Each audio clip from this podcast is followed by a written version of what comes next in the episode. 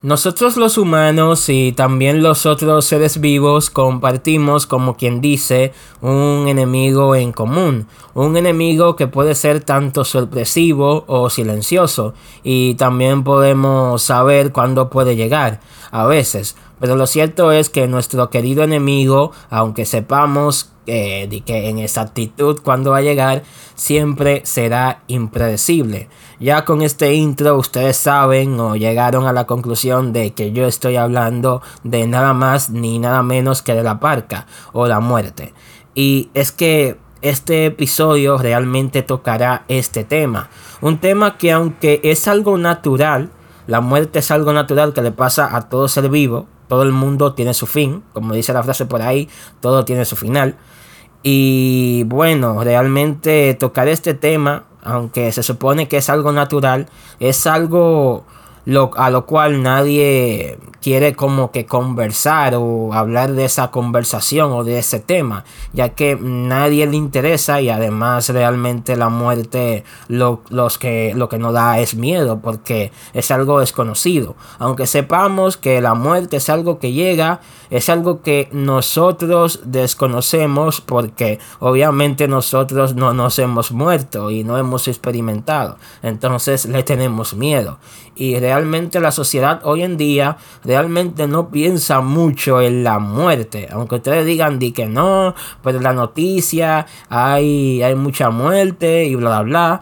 Pero eh, les puedo responder fácilmente que no todo el mundo está pensando, eh, ay, me voy a morir. No.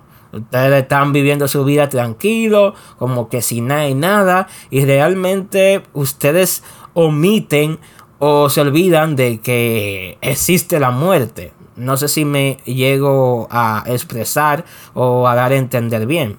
Puede que ustedes lo entiendan o pueden que no, pero espero que lo hayan entendido. En este episodio, eh, por motivo de su aniversario, estaré hablando de una película, yo diría que bastante famosa de estos últimos años eh, en el mundo del anime.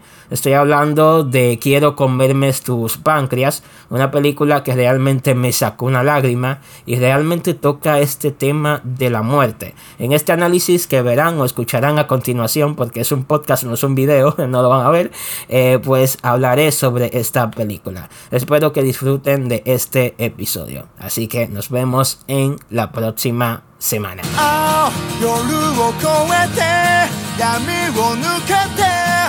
陰に行こう光る朝も 雨も虹も今から全て迎えに行くよ。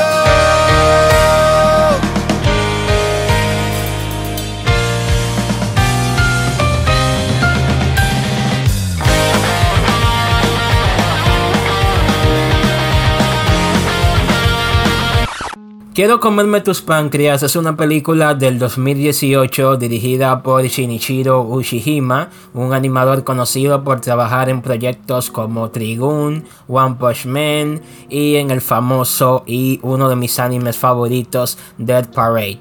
Y bueno, yo les voy a ser sincero con respecto a quiero comerme tus páncreas. Aquí yo no les voy a decir de que wow, es una de las mejores películas que he visto de anime, que es una de las mejores y bla bla bla bla. Pero algo que sí es cierto es que es una muy buena película. No la considero la mejor, pero sí es muy buena. Porque realmente la película no tiene nada del otro mundo. Es una película muy simple. Pero esa simplicidad tiene una belleza detrás que realmente toca una fibra en ti que te hace llorar. Eh, esta es una de las pocas películas que me ha hecho eh, botar una lágrima. Le soy sincero, es una de las pocas. Es una película que realmente te toca, realmente te toca. Y para mí es una película que está bien hecha a pesar de que es tan simple. Porque es una historia que no tiene nada del otro mundo. Es una película que tú no te vas a encontrar y que, ay, wow, esto sí está heavy, eh, esto sí está bacano. Eh, la animación, señores, la animación de esta película, le voy a ser sincero, la animación ni siquiera es su llamativo principal. Ustedes se preguntarán por qué yo meto la animación de por medio. Y es que, bueno, me explico. Ustedes saben muy bien que no es lo mismo una película de anime que una serie anime. Ustedes saben que por lógica una película anime se tiene que ver superior en calidad, pero muy superior. Una serie de anime obviamente van con el presupuesto limitado y tratan de ahorrarse el dinero porque no es una película que están haciendo, es una serie y se tienen que ahorrar dinero y no se puede ver y que tan bien como se, se ve una película. ¿Qué pasa? Que aquí en Quiero comerme tus páncreas como que rompen con eso. Y la película, en vez de una película, se parece a un capítulo de un anime random. Tengo que ser sincero, sí, la, la película de Quiero comerme tus páncreas tiene una animación muy, pero muy pobre para hacer una película. Pero realmente hay momentos en la película que sí se ve como que es una película, pero realmente eh, el anime, la película entera parece un episodio random para mí. Y ustedes si quieren pueden confirmarlo. Yo no le estoy, yo no estoy mintiendo, se ve así.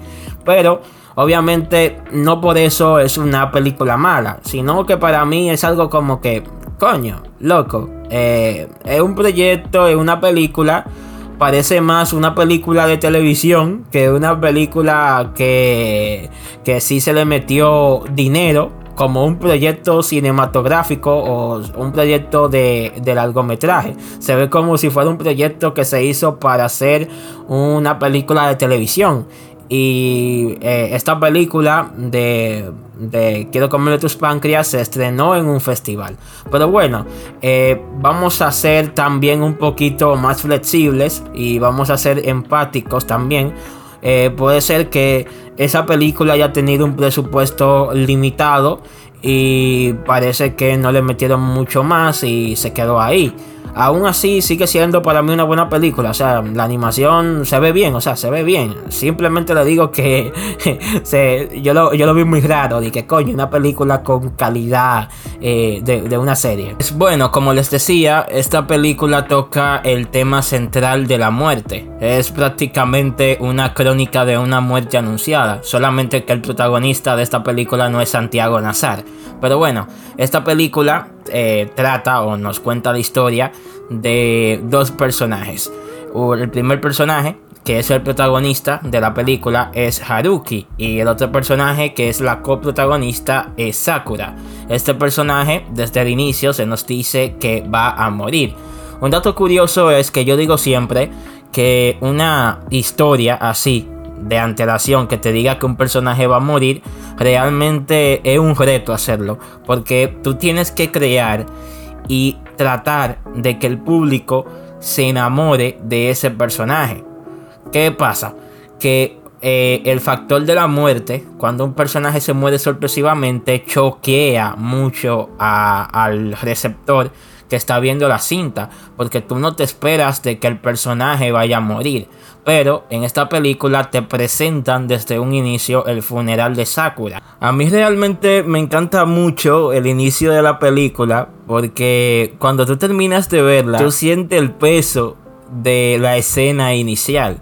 La película inicia con un monólogo de Haruki, que por cierto, él es el protagonista de la película, como les dije, pero el nombre de él, el nombre del protagonista, no se menciona al inicio de la película, sino que al final pasé como que un choque ahí, como que coño, loco. Diablo, esta gente era un alma gemela así, loco. Tú te quedas así.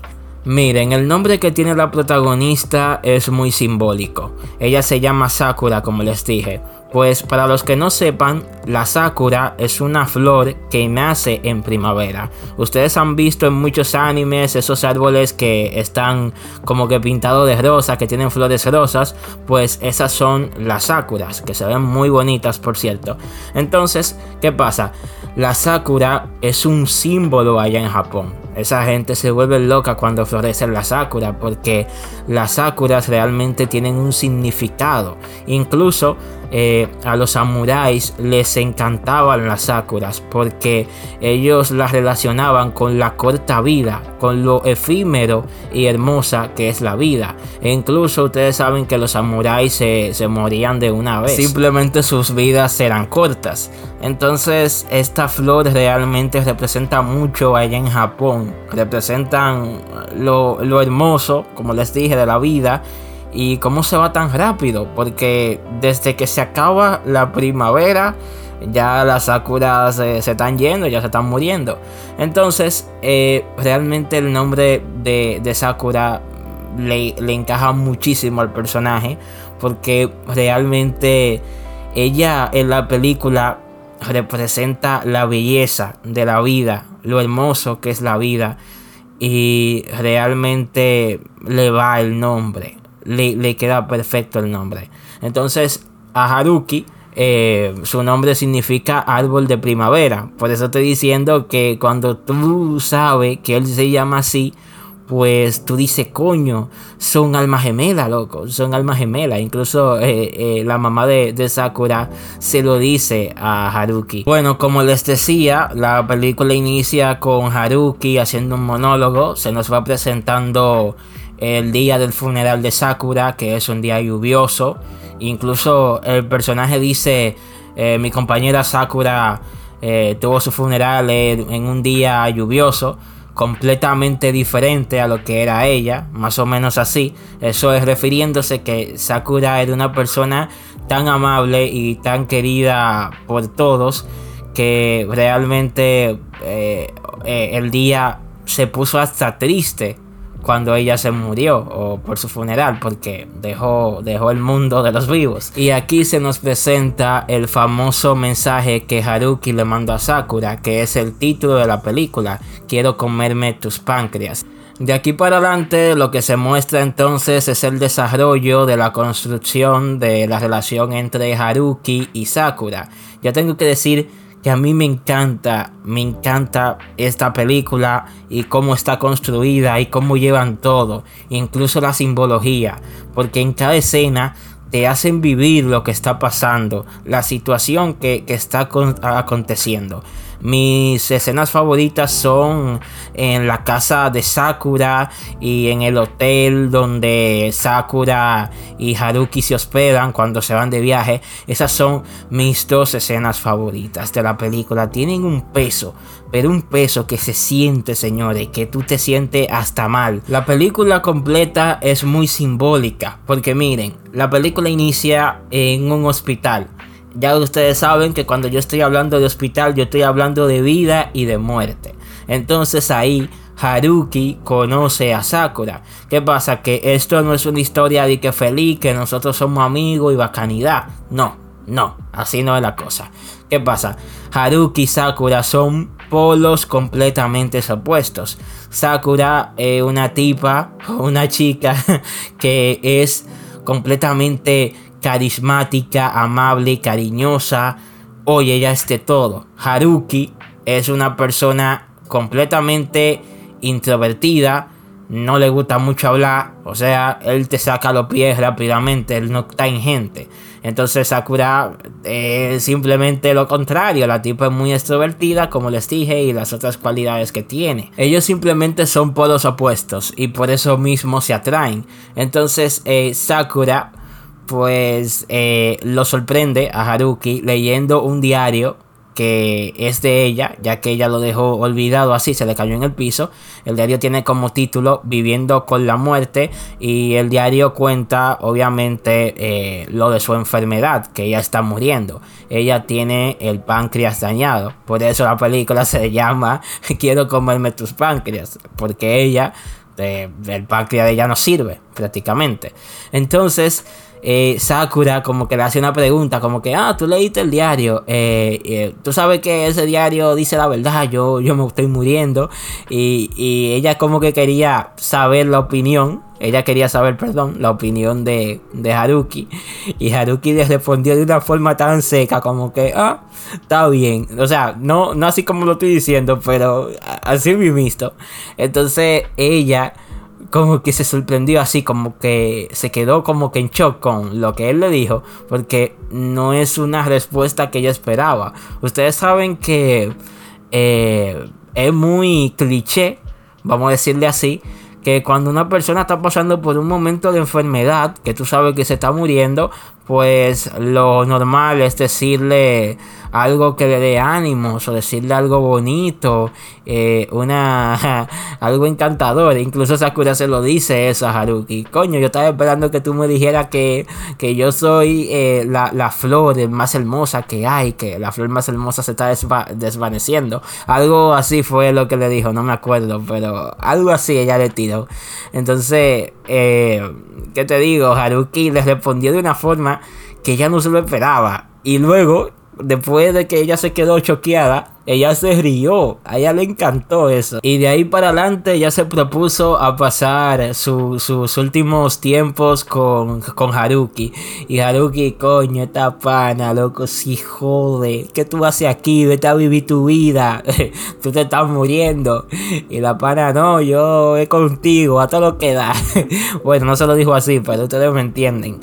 Y nada, realmente el primer acto de la película es muy lindo, pero después todo se va volviendo oscuro, señores. Y eso es algo que me encanta porque el propio diálogo de la película te hace referencia después a lo que estaban diciendo.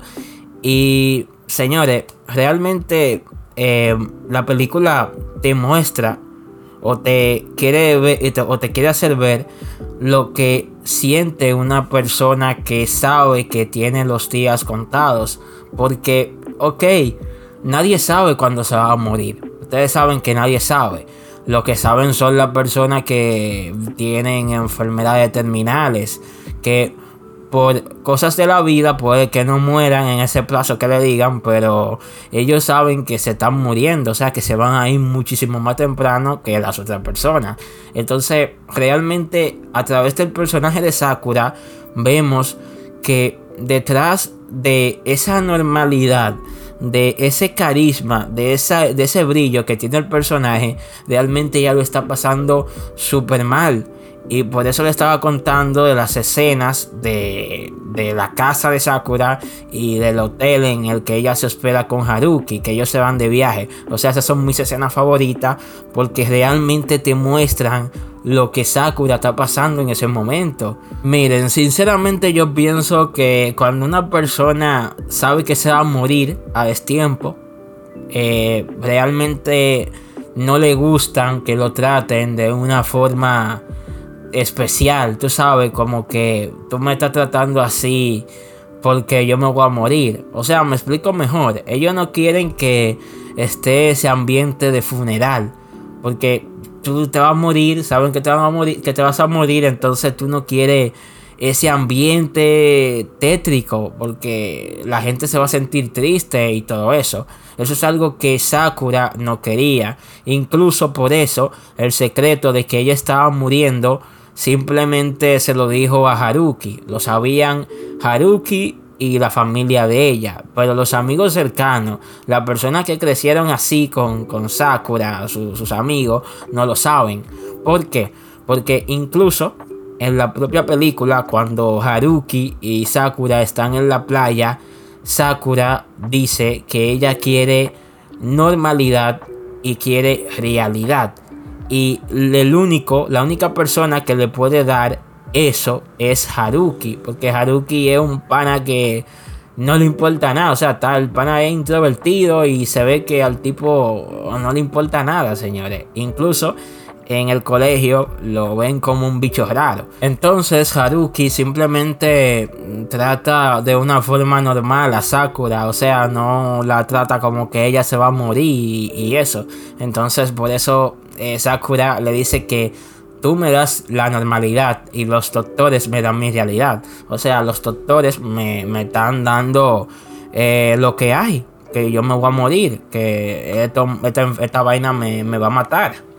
Y eso es lo único que quiere eh, Sakura, pasársela bien, o sea, normal, como si ella es una adolescente normal, como que ella no se va a morir. Aunque ella sepa que se va a morir, realmente no quiere que ese ambiente la perturbe ese ambiente fúnebre. Por eso ella no se lo dice a los amigos de ella, simplemente se lo dice a Haruki. Puede que se vea a Haruki como una persona indiferente, pero realmente en el trayecto de la película Sakura le va cambiando completamente la vida y ahí él va despertando sentimientos hacia ella. Incluso muestra lo que no le había mostrado a Sakura que es preocupación. Él no quiere perderla. Por eso eh, les digo, como les estaba diciendo, que una de mis escenas favoritas de, la película es en el hotel, ya que aquí es donde se fortalece completamente la relación, o sea, se alma el lazo de la relación entre Haruki y Sakura, y que como también les decía, la película te muestra, te hace referencia de los diálogos y te lo pone como peso. O sea, eso me encanta, me encanta. Y eso en, la escena del hotel se nota, señores, un peso durísimo. Algo que, oye, que yo estaba hasta triste. Porque miren, eh, en la escena de la playa donde Sakura habla con Haruki sobre lo que ella quiere, ella quiere normalidad y realidad, esas palabras se, imponen en la escena del hotel, ya que eh, Sakura eh, a ella le gusta, ella siente una atracción hacia Haruki, Haruki también, pero como una persona que es introvertida, realmente no muestra eso porque es una persona que no tiene como sabe cómo expresarse y es tímido y no tiene esa comunicación tan suelta como la tiene Sakura. Entonces, en un, en un coqueteo, ya que a ellos por error, bueno, entre comillas error, a ellos le toca la misma habitación. Entonces en una de, en unas de esas, Sakura se va a bañar y le pide a Haruki que le pase una crema facial o un champú. Entonces ahí es donde viene lo que es el peso que yo les, les, estoy hablando. Bueno, la, la, escena completa del hotel es un peso, pero ahí viene el peso real. ¿Qué pasa? Que nosotros como espectadores sabemos que Sakura se va a morir porque ella no los está diciendo. Pero ¿qué pasa? Que la película va construyendo esa, esa falsa fantasía de que ella está bien y que realmente eh, no, no va a morir. O sea que al final como que se va a salvar. Pero no es una fantasía que te está creando la película. Y esa fantasía te la desbarata en dos segundos. O sea, en dos segundos te la desbarata. Cuando Haruki va a buscar el champú ese en la maleta de, de Sakura, él rebusca y encuentra todos los medicamentos que usa Sakura, señores. Y ahí se ve el peso de la palabra realidad. Recuerden, normalidad y realidad. Ahí se vio la realidad, lo que está pasando en la película. Ustedes pueden ver a una persona que ustedes la ven de lo más bien. Sakura se ve que está de lo más bien porque la película, la historia te hace verla así. Pero realmente lo que está pasando es que ella está enferma y está muriendo. Y a través de esta pequeña escena te meten un peso de realidad. Y por eso me encanta. O sea, eso es una de las partes que me encanta. Y cabe destacar aquí también que esta película no simplemente toca el tema de la muerte física, sino que también toca la muerte en vida. O sea, cuando una persona realmente simplemente está viva, pero realmente no está viviendo su vida. O sea, le llamamos a eso que está muerto en vida, que no tiene propósito, que simplemente está caminando al azar, que simplemente no, no tiene propósito. Y eso es estar muerto en vida. Y esto lo representan a través de Haruki, que es el protagonista de la película. Si yo le soy sincero, yo me siento identificado con Haruki y esto es también porque él me recuerda mucho a Hashiman, el protagonista de Oregairu. Y no digo que la actitud o la posición de estos personajes hacia la vida esté bien. está muy mal realmente. Está muy mal cohibirse y no relacionarse con los otros, porque encerrarte en ti mismo lo que al final te va a hacer es daño.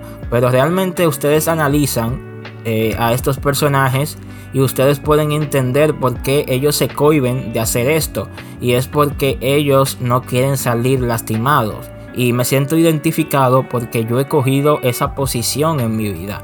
Es algo que he tratado de desligarme y de abrirme más, pero realmente eh, uno tiene su trauma, señores, y estos personajes realmente son una representación de eso. Incluso eh, Sakura le pregunta a Haruki en una escena de por qué él no tiene amigos ni, ni tiene novia. Él simplemente le dice que él tiene como un pensamiento predispuesto que él piensa que las personas piensan mal de, él, simplemente por él ser el callado o el rarito, porque él no habla en la escuela. Incluso él dice algo muy interesante, que él prefiere como que manejar todo eso de sus relaciones en su imaginación. O sea, él prefiere iniciar y terminar una relación en su imaginación y simplemente eso. Él no le interesa relacionarse con otras personas. Aquí yo veo un error por parte de la película que realmente debió profundizar más en Haruki. Aunque para mí la película está bien, realmente hay que ser sincero, eso es un error. Realmente tienes a un protagonista y el protagonista no, no le dan esa profundidad que deberían. Simplemente se concentran en la relación y ponen algo de él en la superficie para que así se conecte con el personaje de Sakura. Pero realmente él merecía que profundizaran por lo menos un poco en su historia. Pero no lo hicieron. Pero bueno, eh, errores. Lo que puedo decir que sí me gusta es cómo va evolucionando Haruki durante la película. Porque incluso hay un personaje que es un compañero de, de él en la escuela que él le brinda un chicle. Ustedes saben que en la película, durante Sakura y él salen, pues se arma un bochinche en la escuela de que Sakura está saliendo con el raro del colegio.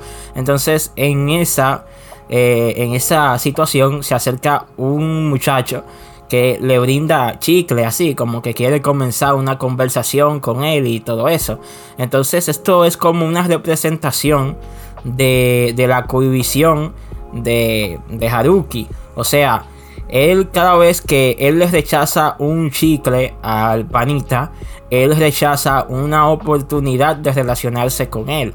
Al final, cuando él le acepta el chicle, eh, ahí sí vemos como ya Haruki está cambiando y está evolucionando y está empezando a pensar de forma diferente y ahí quiere comenzar a relacionarse con lo demás porque él está conociendo a Sakura y Sakura lo está llenando de, de aprendizaje porque él dice incluso en la escena del hospital que él está aprendiendo mucho de ella incluso como les dije anteriormente el pan empieza a, preocuparse por ella o sea empieza a, a crear ese lazo y ella se convierte en una persona muy importante para él. Pero ojo, incluso la propia película te dice que él cambió por él mismo. Simplemente Sakura fue ese personaje o esa persona que le dio ese empujoncito para que él vea la vida de otra manera. Simplemente la película te dice aquí que la única manera de tú cambiar eh, está en ti. O sea, Tú eres el que toma el rumbo de tu vida, si tú quieres continuar así o si tú quieres cambiar. Eso ya depende de ti. Y por eso yo les digo a ustedes que esta película toca una fibra en ti. Porque aparte de que te muestra a un personaje como Sakura que está tan llena de vida. Pero lamentablemente le toca partir muy pronto por culpa de una enfermedad. Ella es simplemente una adolescente y realmente en la película se ve su depresión. Porque ustedes, las, ustedes la pueden ver que ella está muy feliz, alegre, que nada de nada, que todo está bien. Pero realmente ella por dentro, ella está sufriendo mucho porque dime que tú, que te digan que a ti te quedan ya eh, uno, un tiempo de vida, que ya tú te estás muriendo, que tú no vas a poder gozar de tu vida completamente, que simplemente ya hay un tiempo decidido para ti. Eso pone triste y depresivo a cualquiera porque nadie se quiere morir. Todo el mundo quiere seguir disfrutando tranquilo su vida. Entonces, por otro lado, Haruki es una persona que está sana completamente, que no tiene ningún problema y bueno, se supone que tiene tiempo de más. Porque bueno, las cosas son impredecibles, ustedes saben, la vida es impredecible, pero realmente él no está viviendo su vida, él es un muerto en vida. En la escena del hotel podemos ver cómo Haruki cuando está jugando eh, verdad o reto con Sakura, realmente a él no le interesa mucho el juego, simplemente lo ve interesante. Ustedes saben que cuando un chico y una chica juegan verdad o ya uno piensa automáticamente en algo sexual o erótico. Eh, este juego y esta escena daba para ese tinte romántico, para que el ambiente se ponga romántico, pero realmente no pasa de ahí. Aunque Sakura sí tiene interés en Haruki, Haruki también lo tiene, pero Haruki en vez de como que aprovecharse del juego como mucha gente haría, como muchos chicos harían, pues él empieza a preguntarle eh, cosas de su vida a ella. O sea, ustedes saben, ¿verdad? Los retos siempre escoge la verdad y entonces le hace preguntas por ahí. Entonces, aunque Sakura quería llevar las cosas por otro lado, pero Haruki se lo llevó para otro. Por eso me gusta mucho la película, porque podría centrarse únicamente y exclusivamente en el romance, pero no lo hace. Ella trata de ser más que eso y darte un verdadero mensaje. Algo que me gusta también de la película es que toma mucha referencia del libro El Principito. Incluso el libro está presente en la película. Porque eh, Sakura le regala ese libro a Haruki. Ustedes saben que el Principito lo tienen como un libro infantil, pero realmente es un libro muy profundo, realmente. Habla de muchas cosas sobre la vida, una filosofía realmente que si tú te pones a leer, tú dices, coño, pero esto no es para niños, ¿no? Esto no es para niños. Entonces Sakura comparte el mismo destino que el Principito, que es el protagonista del libro. E incluso eh, ella menciona uno de los mensajes del libro. Cuando Haruki le pregunta a ella eh, qué significa la vida para ella, ella simplemente le contesta que la vida simplemente es el vínculo o la unión que tú tienes con los demás y que simplemente tú no puedes decir que tú existes si los demás no te ven. Ella dice que ella sabe que su mente existe porque interactúa con los demás. Y realmente las palabras de ella son muy profundas, señores. Eso te choca en el corazón cuando tú ves la escena. Además que ella tiene toda la razón, pero toda la razón. Realmente ustedes se imaginan si ustedes no pudieran interactuar con los demás. El humano por lógica es un ser social, o sea que nosotros los humanos no podemos estar solos. Además que si ustedes lo piensan, la vida se trata simplemente de eso. O sea, ustedes le buscan el significado de la vida y ustedes se vuelven locos. Entonces, simplemente podemos decir una respuesta tan corta como esa, que la vida simplemente se trata de disfrutar con los demás. Ahí hay personas allá afuera que van a ver el verdadero potencial tuyo. Hay personas que van a ver ese oro en ti. Y tú vas a ver el oro en otras personas. En la vida hay personas de mierda, sí. Hay personas que hay que cuidarse de que te puedan hacer daño y todo eso. Pero realmente no cohibirte de disfrutar y crear un vínculo con otras personas, porque realmente eso te hace crecer a ti y te hace ser más feliz. Ya después en la película, cuando todo se está volviendo como que más color de rosa, es ahí donde viene una realidad que te choca, la muerte. Y es que realmente, como les digo en la intro del episodio, la muerte es impredecible.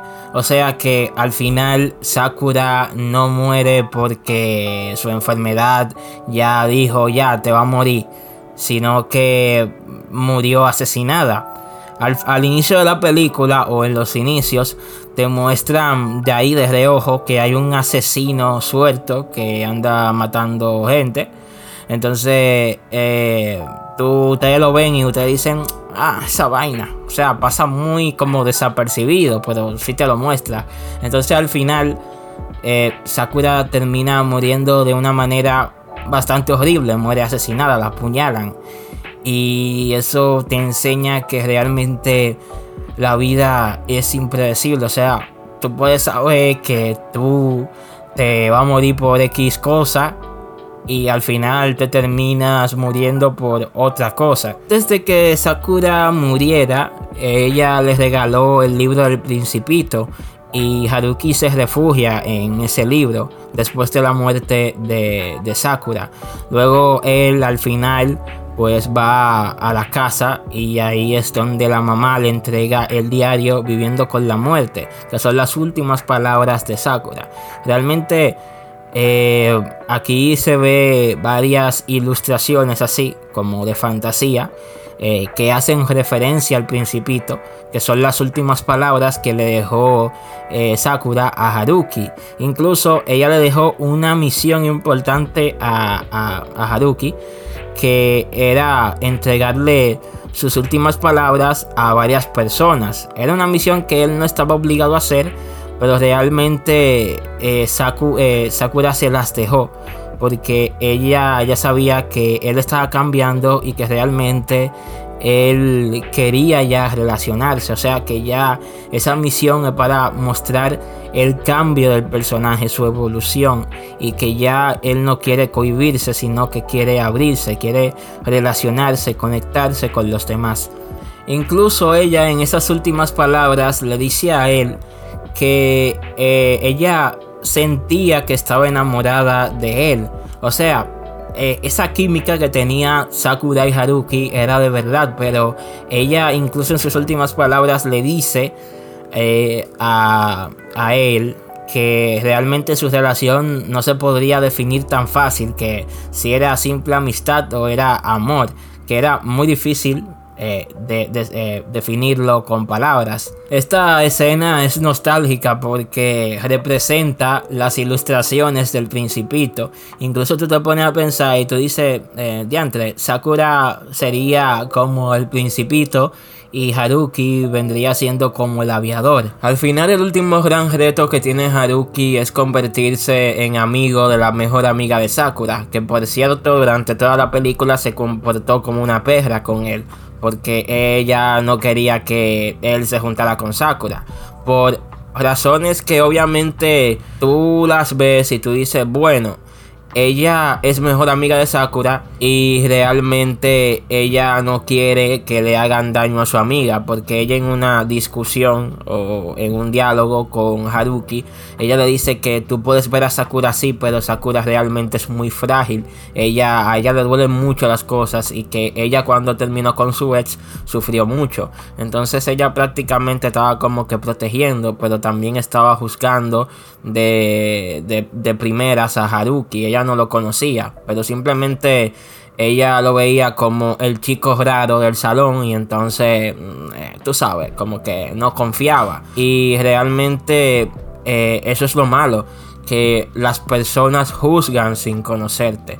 Sakura le dice a Haruki que si él se permitiera abrirse más y conectarse más con las personas, tratar de dialogar con las personas, las personas verían que él realmente no es lo que aparenta o no es lo que se ve a primera, a primera vista, sino que es una agradable persona, o sea que eh, Haruki es una muy buena persona y que si él se permitiría abrirse, la gente vería cómo es él realmente y vieran que él es agradable. Al final Haruki realmente quiere ser como Sakura, conectar con las personas y como ella era. Incluso eh, aunque al final el cierre de la película es como triste porque cuando él habla con, con, la mejor amiga, la mejor amiga lo odia a él e incluso se enoja más cuando él le dice que ella se estaba muriendo. Ella no sabía de la enfermedad de, de Sakura, pero en cambio Haruki sí.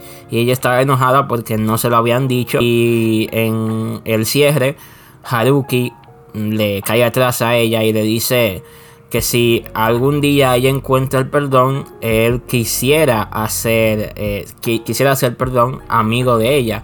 Incluso Sakura le había dicho a Haruki en una parte que ella cuando conoció a, a su mejor amiga, ella la vio como una persona como que ella la juzgó eh, a primera vista como que se veía peliona y eso, pero realmente ella dice que ella es una buena persona. Cuando la conoció y, y, se hicieron amigas. Bien, si la película se hubiera quedado con ese cierre, hubiera sido muy bueno y también muy triste. Pero realmente la película tiene una escena post crédito en donde te muestra que eh, Haruki sí se hizo amigo de la mejor amiga de Sakura. Que tomó tiempo, pero ella lo logró perdonar y se hicieron amigos. Me gusta que la película no te fantasea mucho con el tema, porque Haruki dice que eso de hablar, de conectar con las personas es muy difícil, él lo dice, y eso es algo que es verdad.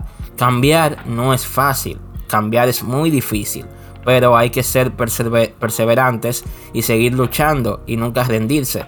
No es que la película te va a vender y que, que no, que tranquilo, que eso es fácil, no el personaje incluso, como les dije, te lo dice, que no, que es difícil. Y bueno, para concluir, simplemente voy a decir estas palabras. Esto es un consejo. No solamente para ustedes, sino para mí mismo también, porque yo escucho mi podcast. Y es que, señores, nada, pero nada en esta vida es seguro. Nada. Lo único seguro que tú tienes es que te vas a morir. Y no lo digo esto para que tú te asustes o cojas miedo. Simplemente para que reflexiones y te veas y digas qué yo estoy haciendo con mi vida. Estoy realmente en el lugar donde quiero estar. Realmente estoy haciendo lo que me gusta. Realmente eh, estoy bien aquí. Estoy feliz aquí. Es para que reflexiones en eso. Y salgas para afuera y vayas y te comas el mundo y no te quedes ahí sentado haciendo nada, porque como quiera la muerte va a llegar. Tú no sabes si te queda mucho tiempo o poco tiempo, eso nadie lo sabe. Entonces hay que vivir eh, el día al máximo, o sea, hay que vivir como si cada día fuera el último. Yo sé que suena cliché, pero realmente cuando te sientas y piensas a reflexionar, realmente eh, empiezas a entender de que la muerte sí existe tú no eres inmortal. Y yo sé que todo el mundo ahora mismo no piensa en la muerte. Y eso hace como que uno se sienta inmortal. Ustedes saben, ustedes no están pensando en eso y realmente no le importa mucho, pero realmente la muerte es una realidad. La muerte toca tu puerta cuando tú menos te lo esperas. Así que ve, disfruta y sé feliz. Y para las personas también que sienten miedo de relacionarse con otras personas, por el simple hecho de que tienen traumas o malas experiencias, déjenme decirles de que no tengan miedo, suéltense. Yo sé que es muy fácil decirlo, suena fácil decirlo, pero realmente hagan un esfuerzo. No todo el mundo es igual, no todo el mundo vale lo mismo. No todo el mundo es la misma mierda que esa persona que te hizo daño. Entonces no trates de cohibirte en conocer a más personas porque realmente eh, de eso se trata vivir, de crear vínculos. Yo sé que es difícil, vuelvo y repito, pero allá afuera hay personas que valen oro y que te van a hacer crecer a ti como persona. No vale la pena tener siempre miedo. Tienes que dar el salto. Si no, si no estás el salto, te vas a quedar siempre ahí. Yo sé que es difícil, pero hay que intentarlo. Ir al paso, a tu ritmo, puedo ir soltándote. Espero que les haya gustado este episodio. Sé que es muy largo, no pensaría que iba a ser así de tan largo, pero si llegaste hasta aquí, te doy, las, te doy las gracias y espero que te haya gustado. Este episodio está dedicado para mi amigo Euris. Espero que haya llegado hasta aquí, que no se haya dormido en el trayecto, pero bueno, hasta aquí el episodio de hoy. Nos vemos hasta la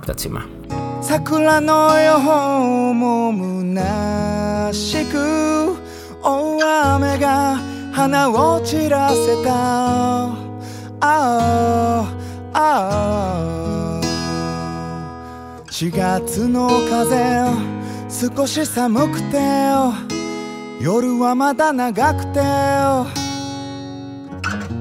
しけた花火の